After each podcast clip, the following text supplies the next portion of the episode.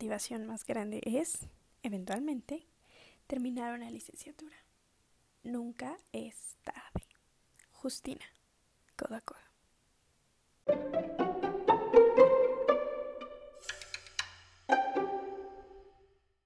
Hola, ¿qué tal? Sean bienvenidos a este subpodcast colaborando codo a codo. El día de hoy, como en cada parcial, les voy a platicar acerca de mi experiencia, retos y aprendizajes trabajando en este increíble programa. Y es que es mucho lo que he aprendido al estar involucrada. En primer lugar, al realizar la entrevista de contexto, voy a darme cuenta de que Codo a Codo existe desde hace ya 32 años y que se ha ido transformando con el paso del tiempo.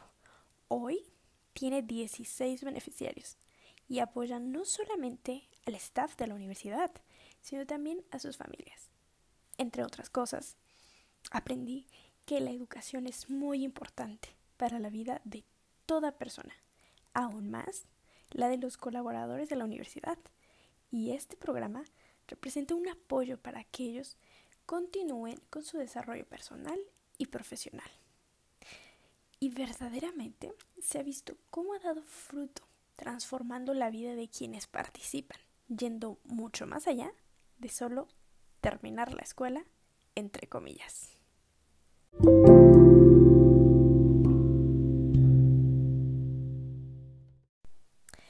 Este mes he estado trabajando con Justina, quien es madre de dos pequeños y está muy cerca de concluir con sus estudios de preparatoria.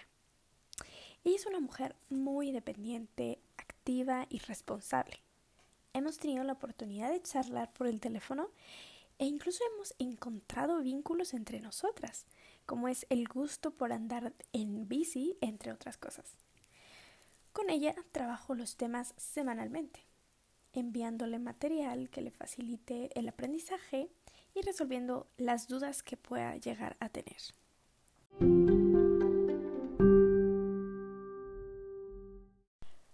los más grandes retos a los que se enfrenta el programa es la falta de acceso a tecnologías de la información por parte de los beneficiarios, como lo son computadoras, celulares o incluso acceso a Internet, porque esto dificulta la comunicación y la posibilidad de que puedan continuar con sus estudios.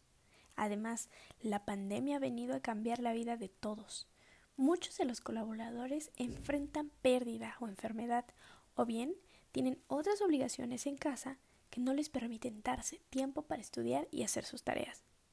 En lo personal, el reto más grande es tener un acercamiento genuino con Justina, conocernos lo mejor que se pueda a pesar de la distancia y generar un vínculo de confianza para que me exprese cuando necesite algo y de manera muy particular encontrar el tiempo para coincidir con ella o bien para revisar los temas de la semana y prepararle el material.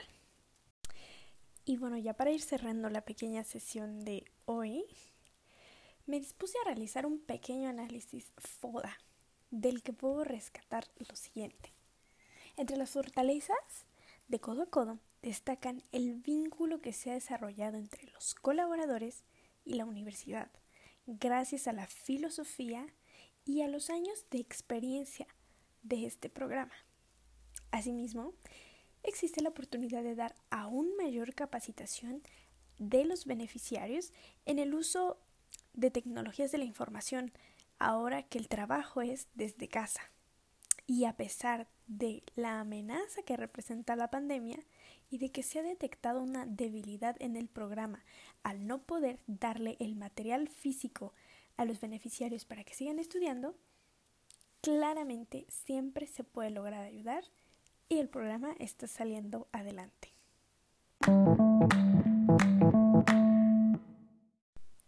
Y bueno, esto ha sido un poquito de mi increíble experiencia con Codo a Codo.